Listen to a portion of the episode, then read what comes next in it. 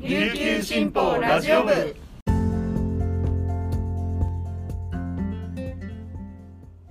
はいたい皆さんいかがお過ごしですか？今日も琉球新報ラジオ部をお聞きいただきありがとうございます。1月17日水曜日本日のパーソナリティはデジタル報道グループの大城典子が担当します。午前11時現在の那覇の気温は20.8度天気は曇り昼過ぎから晴れとなっております。はい今日の気温はですね19度から21度と那覇はやや高めな印象なんですが午前中は日が差していないこともあってですね室内にいるとひんやりしています、えーそして明日はムーチーの日ですね、はい、ムーチーの日はですね、えー、厄払いや健康祈願をする日で月桃三人の葉っぱですねこの葉っぱに包んで蒸したお餅ムーチーを食べる日となっています。そしてこのムーチの日は沖縄で一番寒さが厳しくなる時期ということでムーチービーサーとも呼ばれております。赤ちゃんが生まれて最初に迎えるムーチーの日をハチムーチーといって親戚や近所に配る習慣が沖縄ではあるんですが我が家もですね今5歳になる長男が生まれた時にあの夫の家にとって初孫でもあったのでですね祖母やおばも総出で張り切ってあの大体170個ぐらい作りました。あのとってもいい思い出なんですけれど、まあ、二度とやりたくないなとも思います。保育園などでのムーチー作りも恒例となっていますので明日はきっと沖縄中に3人の香りが漂っていると思います。そして新報のウェブサイトの方にもですねあのムーチーの由来などをまとめた記事を公開予定ですのでぜひまた訪問していただけたらと思います。はい。今日は阪神・淡路大震災から29年の日ということでもあってピックアップニュースの後にスペシャルコンテンツを配信したいと思いますのでぜひそちらもお楽しみに。それではこの時間までに入った沖縄のニュースをお届けします。最初のニュースです。沖縄県出身の俳優黒島結菜さんが16日自身の SNS を通じて俳優の宮沢ひよさんとの間に第一子を妊娠したことを報告しました。黒島さんは人を思いやる気持ちや仕事への向き合い方には学ぶことが多くあり何よりありのままの私を受け入れてくれる彼はこれからの人生において大切な生涯のパートナーまた家族になる存在だと感じましたと綴りました。現時点で婚姻届を提出する予定はないといいます。宮沢さんは今後に関して必要に応じて話し合って決めていきたいと思います。生涯のパートナーとして家族として共に支え合って歩んでまいります。と公式サイトで報告しました。黒島さんと宮沢さんは2022年4月から9月まで放送された NHK 連続テレビ小説「ちむどんどん」で夫婦役で共演しました。続いてのニュースです。沖縄本島地方で少雨傾向が続きダムの貯水率が16日午前0時現在で58.8%となり平年値の79.3%より20.5ポイント低くなっています。現在の11ダムとなって以降1月16日時点では過去最低となりました。沖縄総合事務局や県沖縄気象台などで作る沖縄渇水対策連絡協議会の臨時会があり一般家庭などに向けて節水を呼びかけることなどを決めました。節水の呼びかけは1月としては異例です。総合事務局のホームページでも呼びかけシャワーの線をこまめに閉めるなど日常生活でできる節水の例などを掲載しています。現状では直ちに県民生活や企業活動に影響を与える段階ではないものの梅雨時期まで長い期間があることなどから貯水率を保って断水を避けることを目指します。同協議会が節水の広報をするのは2018年6月以来5年7ヶ月ぶりとなります。続いてのニュースです。能登半島地震に関連づけて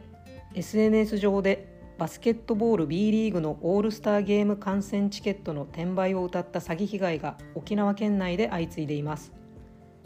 沖縄県警に3件の相談が寄せられ被害総額は9万5000円に上ります。県警による能登半島地震に関連した詐欺被害の確認は初めてです。震災被害に便乗した詐欺に注意を呼びかけています。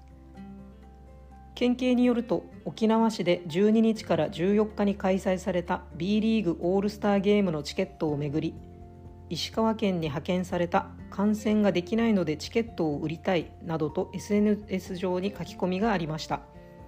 書き込みを見た県内の40代女性が SNS でやり取りし電子マネー4万円相当を振り込みました。試合前日までにチケットは手元に届かず投稿者と連絡が途絶えたといいます。また本島南部の30代の男女は同様に震災に関連づけた SNS の投稿に応じそれぞれ2万5千円と3万円の電子マネーを騙し取られたといいます。以上本日のピックアップニュースでした。今日紹介した記事の詳しい内容は琉球新報のニュースサイトにてお読みいただけますのでぜひアクセスしてみてください。そしてこの後は冒頭にもお知らせした通り阪神・淡路大震災から29年に合わせてスペシャルコンテンツを配信します。阪神・淡路大震災を経験した地元紙である神戸新聞から自身も被災体験のある論説副委員長の長沼隆之さんをゲストに招いて震災報道や防災について聞きました。収録は電話を使って行いましたので聞きづらい箇所もあるかと思います。音量などを適度に調整いただきながら最後までお聞きいただけると幸いです。今日も皆さんにとって素敵な一日となりますように。今日も頑張っていきましょう。チューンチバティチャビラヤタイ。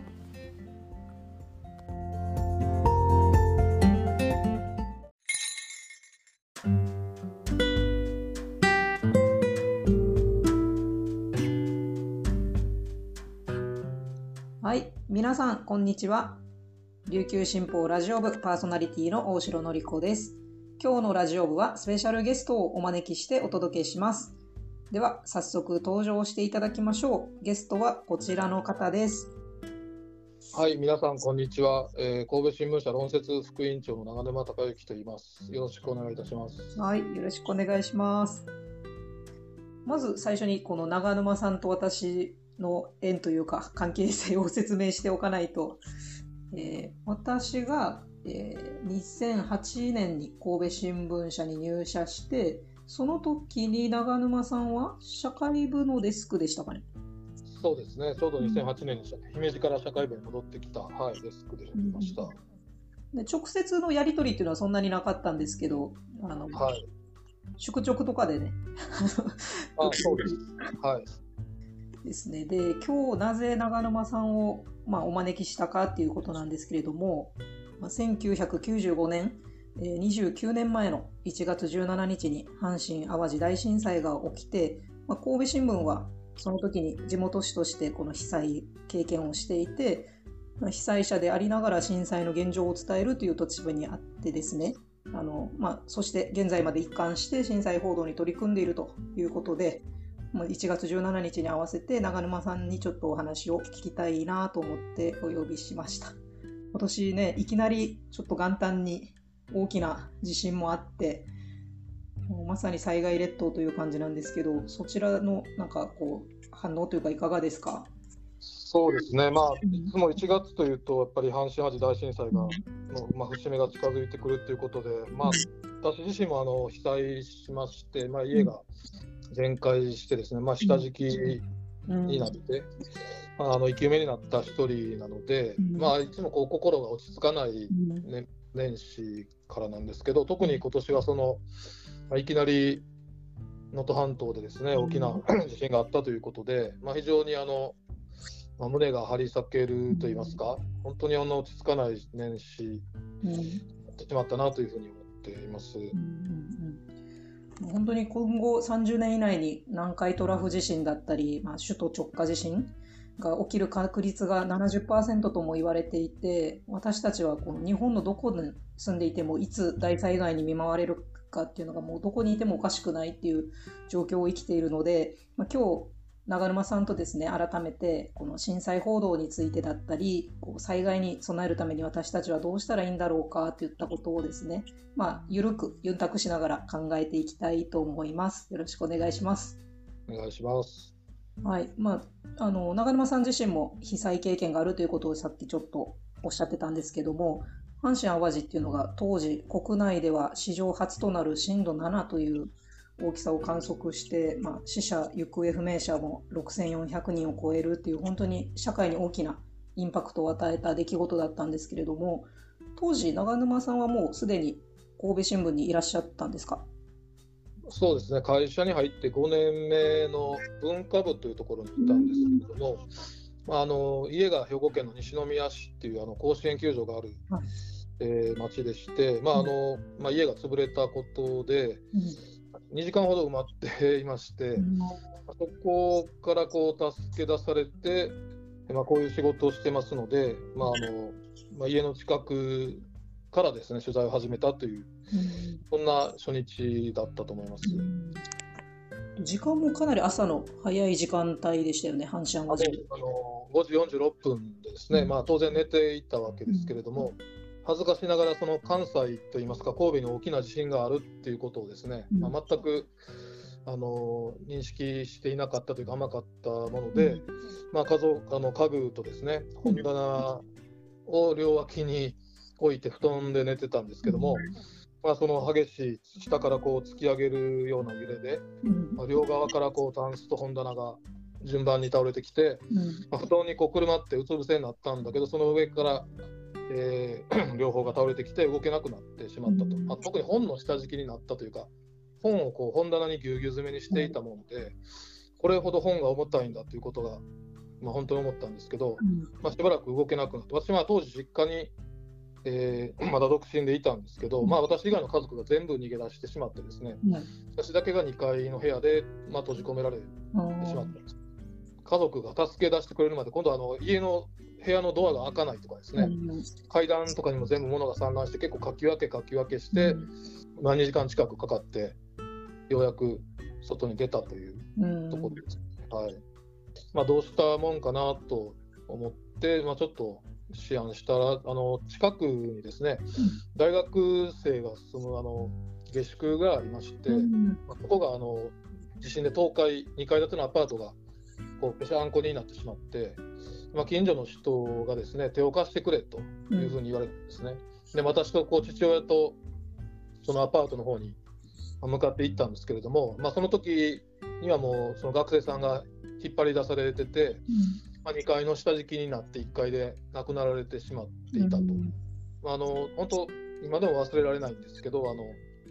寝ているようなこう穏やかな顔でですね、顔に全然傷がなくて、まあ、でも亡くなっておられたというので、強い衝撃を受けたとともに、まあ、あの新聞記者なのでカメラをこうぶら下げて聞いてたんですね、その現場現場というかその助けるところにもですね、まあ、普通こういう仕事をしてるとこうぺしゃんこになった家とかの写真を撮らなければっていうふうにも思うんですけども、まあ、どうしてもその学生さんが横たわっていたということで、まあ、そのカメラを向けることができなかったと、うん、まあ、その辺もすごくあの、まあ、記憶にですね、うん、まあ、鮮明に残っておる出来事です。はい、当事者でありながらでも取材もしないといけないっていうのはすごくなんかこう想像しがたい状況なんですけれどもそういう難しさっていうのはなかったですか？取材始めたこと自体は多分本能的なものも、うん、あるいはそうしなければならないみたいな、うん、脅迫観念に近いものがあったかも、まあ、自分が肩をちょっと打ったぐらいで動けたっていうのもあって、やっぱりこの目の前で起きてることとか近くで起きてることをやっぱ記録しないとっていう思いはすごく強かったんですけども、ちょっともう家が壊れてる前とかに行くとですね、やっぱ何写真撮っとんねんとかですね、そういうあの時間があったらね、ちょっと警察呼んでくれやとか、まあ、あの神戸新聞って腕章を巻いてたんですけど、うん、まあ、そういう思いをした記者っていうのは私以外も含めてですねたくさんおったというふうに聞いているんで、うん、はい、まあ、神戸新聞あの社屋自体も被災して。立ってはいたんですけど、まあ全いや全壊判定を受けまして、まあ、新聞をこう作るコンピューターですね、新聞制作のシステムが全部やられてしまいまして、まあ、自力で新聞を作ることができないと、うん、まあ、そういう状況になってしまったんです。それでまあたまたまえー、これは地震を予知していたわけでもなんでもなくて、うん、えー、そのちょうど地震の1年前にですね京都新聞社京都にあります新聞社と、まあ、災害時があのにですねこう相互に援助協定、うん、新聞発行の援助協定を結んでおりまして、まあ、そんなことは現場の我々は全然知らなかったんですけれども、うん、まあ、当時の編集の幹部がそれをこう思い出して、うん、京都新聞に電話を入れて、まあ、つながってるかろうじてつながってる電話でずっと京都とやり取りをしてですね、京都にこう新聞の元になるこう版っていうんですかね、あれを作ってもらうと。で印刷工場は神戸で無事だったので、印刷は神戸でできるんだけども、まあ、京都に一度送ってからその作業をしないといけないということで、まあ、自前の新聞が作れなくなって京都新聞に手伝ってもらってあの、まあ、なんとかそれが大体3月半ばぐらいまで1月から続いたと思うんですけど、まあ、あの私たちがあの書きたい記事とかですね撮った写真が全然まあ載らない載るスペースがないということと、まあ、当時あのインターネットもほとんどありませんでしたので、あのいわゆるホームページもなくてですね、デジタルで発信することもできないということで、まあ、ペラペラの夕刊が4ページ、朝刊が8ページぐらいしかない新聞を、まあ、毎日しばらくは出し続けていたと。当然あの地域版っていうですね地元に一番密着したページもなくなってしまって、まあ、ほとんどうちの記者が撮ったりあの書いた記事が写真が載らないと、うん、本当にそれじくじたる思いでした。うんそのじくじたる思いの中でも取材を続けるっていうのはどどんな思いというか？そうですね。やっぱりまあ、さっきも申し上げましたこう記録するっていうことがやはり、あの仕事というのは、まあ、使命みたいなものがありまして、まあ、それはあのやはりあのメディアとかですね新聞社であの当時働く者としては、まあ、それはそうするもんなんだという、うん、あのなんか構えてクソ動いたというよりは、ごく自然な行動だったんじゃないかなと思いますし、だからなおさらその、えー、書いたものが載らないとかですね、撮った写真が載らない、つまり読者に届かない、被災者に届かないっていうことの歯がゆさっていうのが、まあ、ずっとつきまとっていたのかなと思います。今のお話でも出てきたんですけどこの阪神・淡路の時、まあ、約30年前と比べると今、まあ、スマホが普及して1人1台持ってるのが当たり前っていう時代になってニュースもバンバンネットで見られる時代だしこう連絡も取る手段もあるし前はこの公衆電話に列を作ってとかっていう状況だったのが今はみんなスマホで SOS を発信することもできるっていうのがまあ本当に大きな違いかなと思うんですけど、まあ、その一方でこの SNS を通じて誰でも発信者になれる情報を発信できるっていうのもあってこれはまメリットでもあるしデメリットでもあるんだろうなと思うんですけどその辺どう思いますか？そうですね、まあ、あのおっしゃる通りで、やはりあの今回の能登半島の地震でもですね、あの SNS の発信っていうのがまあ非常にあのメリットの部分と、やはりあのデマ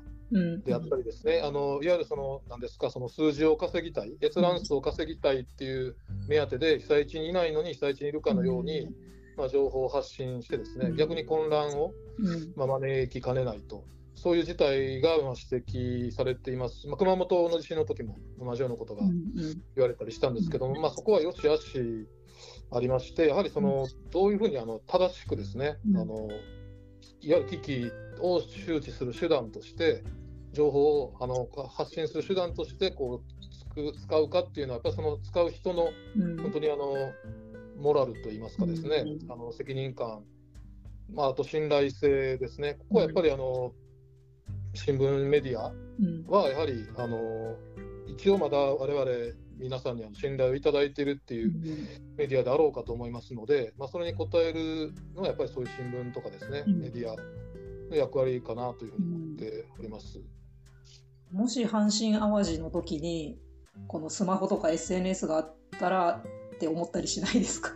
あそれはあのあったらよかったなという部分はすごくありますね。うん、やはりさっき言いました、まあ、紙で、あのまあ、その紙も満足に届けられない状態だったので、うん、まあ、今の時代、まあ、デジタルがうまく災害時も機能するっていう前提に立てばですけども、うん、まあ、あのより細きめ細かな情報がですねその信頼性のある新聞メディアマスメディアによって届けられるっていうことが当時もできた、もしかしたらそれによって救われた命もね、あったかもしれないと考えると、まあ、あの本当にないに越したことはないと思いますけども、やはりそのメリット、デメリットっていうのは両方ありますし、まあ、あの私あの、忘れられないのがですね、やっぱ紙が不十不十分な状態の中でも、販売新聞の販売店もこう被災しまして、うん、避難所にあの新聞を記者が持って行きよったんですね、うん、束で。でその新聞の束をですねこう梱包を解いて被災者の方避難者の方にこう渡して配っていった時に、うん、わーっとやっぱりその群がってですね、うん、あのその情報を食い入るように見ておられた、まあ、その姿が忘れられないのと当然部数が全部足りないんででもみんなこう俺だけがとかじゃなくてちゃんと回し読みをしてですね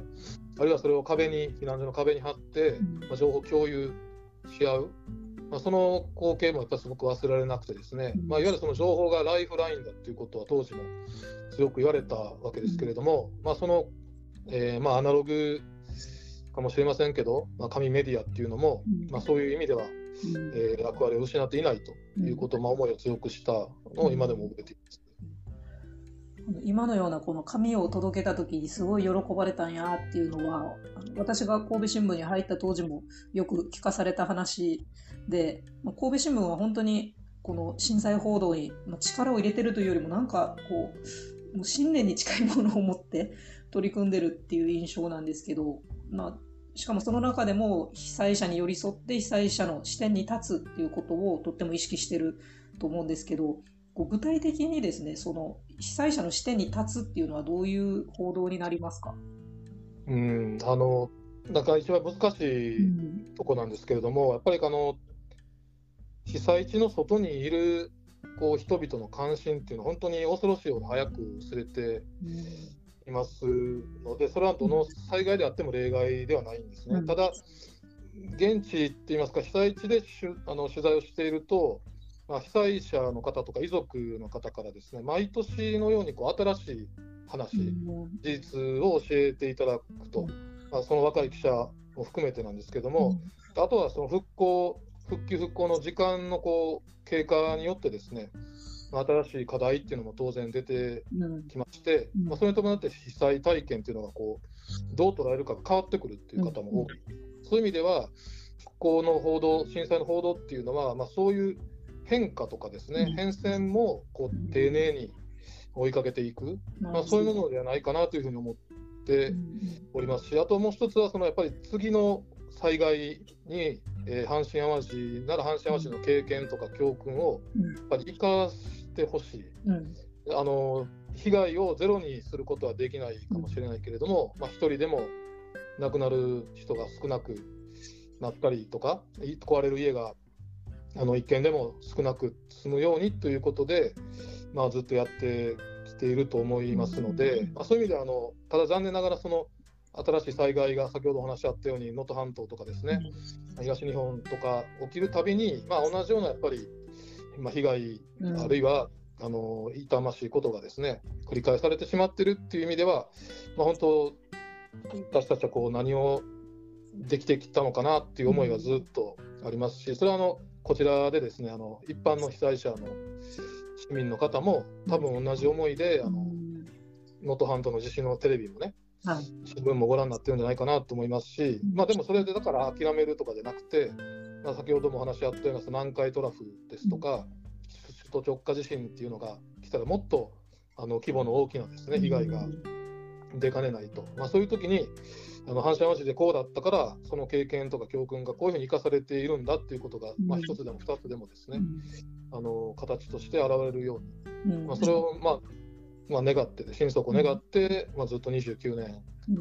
続けてきたっていうのがあの私に限らずですね神戸新聞でこの震災報道に関わった、まあ、全てのものがそういう思いでやっていたというふうに思っております。29年というともうやっぱり結構経ったなっていう印象があってで、まあ、今の記者本当に震災を経験していない世代もどんどん多くなってきてると思うんですね。はい、で私自身も、まあ、神戸新聞に入ってはいましたけども阪神・淡路の時小学生で沖縄にいて当時のこと何か覚えてるかっていうとテレビで流れてきた壊れた道路を歩いてる人とかなんか被災して避難所に行って寒そうな映像とかそういうことしか覚えてなくてで実際神戸新聞に入って取材するっていう時に、まあ、この被災を体験してるしてないっていうのが結構大きいな、まあうん、言い方難しいんですけどなんかハンデのように後ろめたさというか感じるところがあって、うん、その震災を経験していない記者たちに社内での継承とか報道姿勢の共有っていうのはどういうふうにしてるんですか？そうですね。あの、まあ、あの言われた話っていうのは私も若手の記者から何度も聞かされた話と本当に同じなんですけれども、まあ、あの29年とか30年とかこう報道を続けていくいけばですね当然伝えるものが変わっていくっていうのは当然のことであってあの僕は被災した経験っていうのが書く書かないの条件ではないと思うんです。要するに大切なのはあの被災者側のですねこう側に立つ立てるか、それはあの経験していなくてもあのその人にですねこう話を聞く聞かせてもらうことで立つことはできると思うんです。そこがまずあの経験してるかしてないかでいうと経験していなくてもそういう立場にちゃんと立って、えー、報道するっていうことができるかどうかかなと思います。まあ、その原点を忘れなければ、あの今20代の方が記者がやっても何ら変わらない報道ができると私は信じていますし、ただそれをもちろんそうするために、まあ、あの神戸新聞でもあの節目節目であの社内で勉強会を開きまして、まあ、経験した側が経験していない記者に、まあ、当時の様子とか社内の、えー、経験教訓も含めて、まあ、継承するっていう場は作っておりまして、社外からもあの、えー、被災地のまちづくりをこう主導した方ですとか、まあ、学識経験者の方とかも読んで、まあ、そういう勉強会っていうのはあの、うん、節目ごとにやったりはして、まあ、補うようにしております。私が神戸新聞、まあ、2008年に入って2011年に東日本大震災が発生してその時に、まあ、3月の発生の後7月に現地に入ったんですけど福島の方に行ってででもその時にやっぱりどうしても神戸から来るっていうとあ神戸も大変でしたねとか 私たちも神戸みたいに頑張りますって言われるとなんかちょっといやすいません私神戸じゃないんですっていうこうなんかモヤモヤしたものを抱えながらちょっと取材してたなっていうのをなんかすごい思い出しますね。そうですね。あの、うん、本当にあのそれはむしろ素直な感情であって、うん、まあそれはあの変にこう飾らずにと言いますかね、まあ、そのままやっぱり自分が人とこう人としてですねこう向き合って話をしていく、うん、まあ、そこがたまたまその神戸とか、まあ、熊本であったり東日本だったり経験したエリアの人はやっぱりその親近感をですね持ってくれるっていうのはあると思うんですけども、まあ、なおさらそういう場面に遭遇すれば、まあ、このその人たちのためにですね自分が何ができるのか自分たちが何をしないといけないのかということを考える、まあ、そういうきっかけにもなると思うので、まあ、あの阪神・淡路を経験してない記者も、まあ、今回も能登半島地震にあの若手記者カメラマンが行きましたし、まあ、あの東日本ですとか熊本あるいはあの台風とか水害の被災地もですね積極的にあの現場に記者を派遣して、まあ、それはあの阪神・淡路の経験を伝えるぞっていくんではなくて、むしろ、えー、その被災地の方から逆に教えてもらってですね、今度、まあ、それをこう経験をこうなんていうんですかこう交換交流し合って今度はもし南海トラフ地震が西日本で起きた時に、まあ、同じことをやっぱり繰り返してほしくないっていうふうに向こうの方は思うであろうし、まあ、あのそういう相互のやり取りっていうんですかね、交流の中で、まあ、先ほど申し上げた1人でも被害を減らす、うん、えー、1軒でも家が、えー、持ちこたえるようにしていくにはどうしたらいいかということをまあ一緒に考えていくっていうんですかね、うん、まあ、そういう機会はどんどんやっぱり作っていかないといけないのかなというふうに、まあ、災害がないことがもちろん一番それに越したことはないんですけれども、まあ、あのおっしゃったようにいつどこでですね起きるかっていうのは本当にわからない時代だということが改めてこの元日のですね能登、半島地震でお見えに染みて、まあ、分かっただけに、この記事を書くときにどうしても被災地に寄り添うとか被災地を忘れないっていう言葉を書きがちなんですけどなんか書いてて上滑りしてるというか、うん、なんかじうん言葉は綺麗だけどじゃあ何をしてるんやって問われると、うん。まあ、あの一番難しいんですけど、うん、やはりあのずっとこう私も関わってきて感じますのが、やっぱ被災者とか遺族の方の本当の苦悩っていうのはなかなか書くのは難しいっていうこと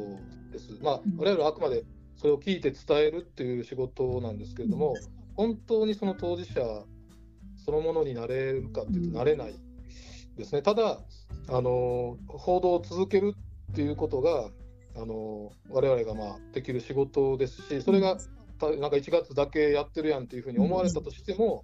忘れられるよりはですね絶対いいと思いますし、まあ、こうそれをすることで先ほど申し上げているようなその次の災害に、ま少しでも生かせる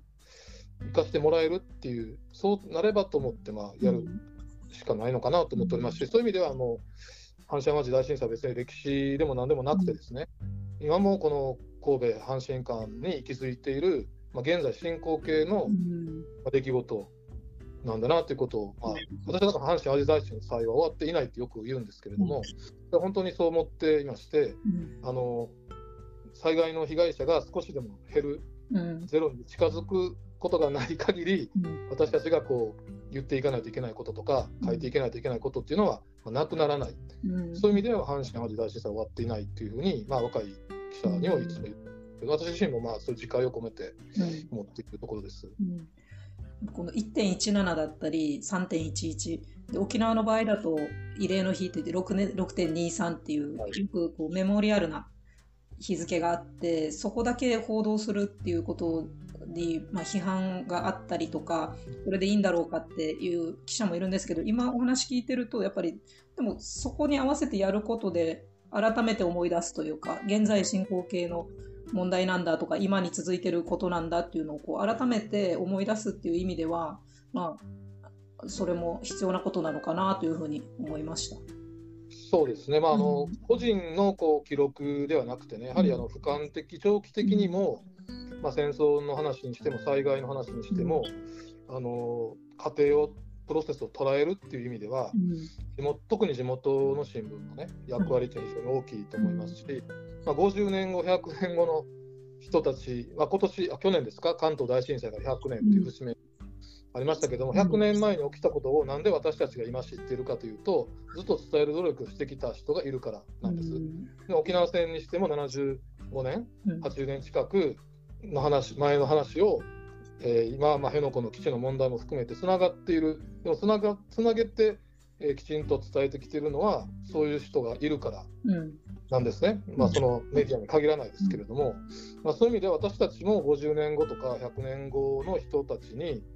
あの記録をですね手渡すこう受け渡す責任があるバトンを渡す責任があるというふうにも思う、うん、だから阪神・淡路大震災が100年ってなった時に、まあ、私は当然いませんけれども、それはどう伝わってるかっていうことは、すごくやっぱり、あの無関心で折れないって言いますかですね。神戸新聞ではさっきもおっしゃってましたけど、今も能登半島の方にも記者を、カメラマンを派遣したりとか、その他の災害地に結構早い段階で記者を送ってるなっていうイメージがあって、例えば現地にこのマスコミが押しかけるっていうことに対してこう嫌悪感を示す人たちも結構見かけるというかいると思うんですけどこの派遣をするときに気をつけてることとか何かありますか？まあ、そうですね、本当にそれはおっしゃる通りで、メディアスクラムとかですね、うん、あのまあ、復興、復旧の邪魔にならない、うん。うん、まあ、それは最低限の、まあ、マナーというか、エチケットとして、まあ、あの聞き役、上手な聞き役に徹しなさいということは、私が、まあ、あの報道部の責任者をしている時なんかはよく伝えましたけれども、あの距離の取り方ですね、これはもう本当、その現場現場であのわきまえて、あのまあ、人としてですねあの、やっていくしかないのかなというふうに思います、そういうふうにまあ一応、いつも常々伝えてはしていたところです。難しいですね、距離の取り方、本当に難しいです。その本当に聞き役に徹するっていうのがまあ、頭では分かってても多分難しいところもあって沖縄戦の体験者に聞く時もそうなんですけどこの被害を受けた人たちにその被害体験を聞くっていうどこまで踏み込んで聞いていいのか相手の心の傷をえぐってしまったりとかこうトラウマを蘇らせてしまうんじゃないかっていうこうためらいが生まれる時もあるんですけど聞く聞き役に徹するための心構えというかなんか気をつけてることってありますか？うん、難しいですね、うん、一番ね、そこはね。うん、でも本当、まあ、時間が許すのであれば、うん、その場ですぐにこう結論というか話を聞こうとせずにね、まあ、やっぱりその、なんていうんですかね、こう苦しみの渦中とか、どん底の思いでいる人にですね、今どんなお気持ちですかって聞いたって言ってくれるわけもないので、まあ、その人間関係を作れるなら時間をかけてでも作って話を引き出していく。あのそれがもうもしかしたら5年10年さっき申し上げたように阪神・淡路でも20年以上経ってようやく初めて取材に応じたっていう人がいる、うん、まあ、そういう話から考えましても、まあ、あの心のこう回復、まあ、体もそうですけどそういうのを待ってでもねあのっていうぐらいのこうスタンスで前のめりすぎても逆効果だと思うので、まあ、なんて言うんでしょうか、そのいうふうに心がけていくしかないのかなと、まあ、現実を語れる状況になってくれるのくださるのを待つ、うん、まあ、あのもちろん、ね、もし話せないまま亡くなってしまう方もいるかもしれないんですけども、まあ、それをやっぱりもうそういうそこに尽きるのかなと、すみません、ちょっと答えになってないかもしれないんですけど、思います。長沼さん自身も被災者じゃないですか。で、はい、被災体験を話す機会っていうのも多いと思うんですけど、なんかこういう聞かれ方して嫌だったなとか、こういうふうに聞いてもらえるとありがたいなみたいなのはありますか？うん、まあ、あの、こんな仕事をして、ね、聞く側でもあるので、うん、まあ、基本聞かれて答えてもいいということには答えるようにはしてますけどもね、ただまあ私はあの、まさにこの時期、1月、17日が続いてくると、まあ、こういう仕事してるんですけど、あの新聞とかテレビの震災報道を見るのが辛くなるんですよ。うん、それはこういう仕事してるけど、なんかこう、まだ心のこう傷っていうんですか、うん、トラウマみたいなのがもしかしたら残っているのかなというふうに思う、もう29年経ってもね、なかなか消えないんですよ。うんで、まあ、こういう仕事してるから逆に保たれてるのかもしれない、まあ、非常にあのこの時期は本当もうちょっとこうある意味なんていうんですかねこう気分がざわざわするっていうか、私はあの専門家にちょっと相談したこともありましてね、まあ、心の話で。ただその時にあのやっぱりこう喋るっていうことが気持ちをこう落ち着かせたりとかですね、自分の気持ちを前に向かせるっていう効果があると。ですから私のような仕事をしてる人間は実はあの聞き役でないといけないんですけど結構自分の話をしてしまったりとか、うん、そういうことはよくありましたですね。うん、まあ逆にそれで僕のが自分のこうある意味赤裸々なことを言うと向こうも、相手さんも話をしてくださるとか、まあ、そこはまあよしあしかなと思うんですけど、だからまあ逆に言うとあの新聞記事になってることっていうのはものすごく表面に過ぎないかもしれないんですよ。だからあの読む時にですねなんていうんでしょうかね、こう難しいんですけど、あの書かれていない部分が必ずあるんじゃないかなとか、まあ、あのもちろん行数の関係とかで圧縮したりする時もあるんですけど、まあ、それ以上に、本当にこの方、遺族の方とかと喋ってる話が、もっとなんか中身、奥があるのかなとか、ね、ちょっと僕、そういうふうに思って読んだりしてしまう時あるんですよ。とかはまああの自分、私は遺族ではないですけど、あの被災者、同じ被災者としてはやっぱりどこまでこうこの方はお話をされてるのかなとか、どこまで踏み込んで聞いていいのかなっていうのは、あのまあ、現場の記者を離れてもやっぱ思うところではあります。まあ、でもこれはこの記者に限らず一般の方もそうですけどそこをでもあまり恐れずというか、恐れすぎずでも相手のこことを思いやりながらっていうこの関係性を築きながら聞いていくっていうのが大切なのかなというふうに思いました。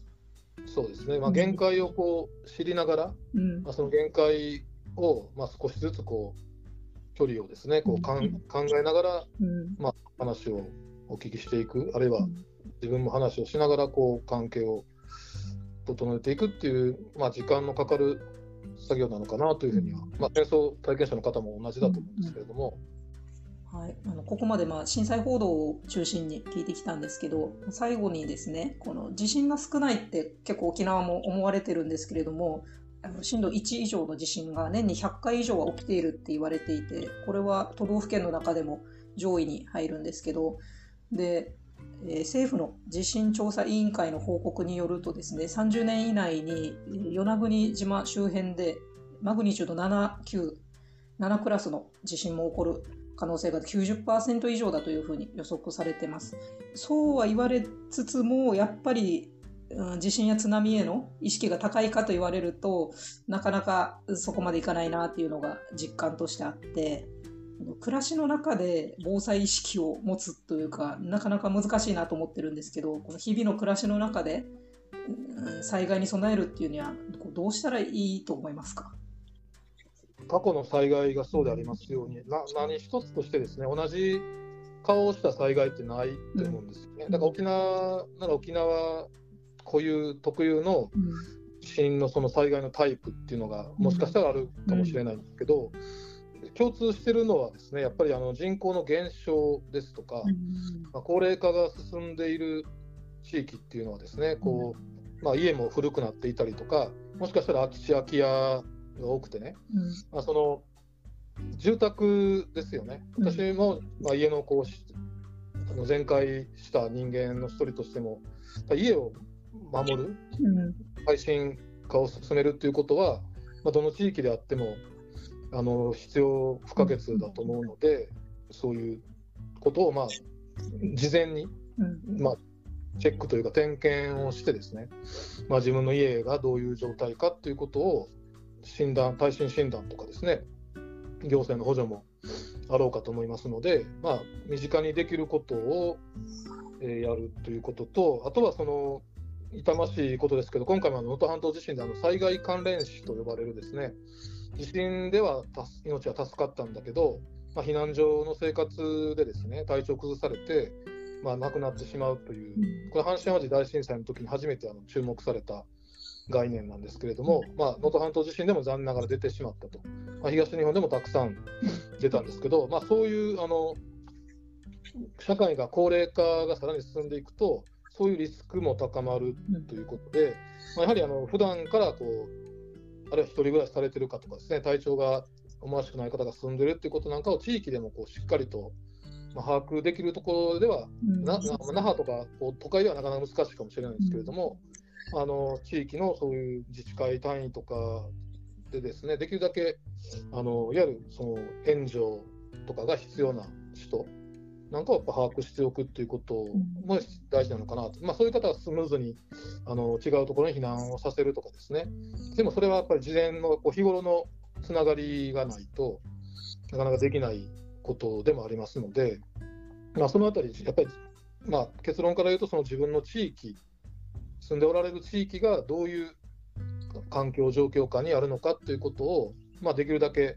あの知っておく、でその知った上でえー、打てる対策は、うん、事前に備えておくっていうこと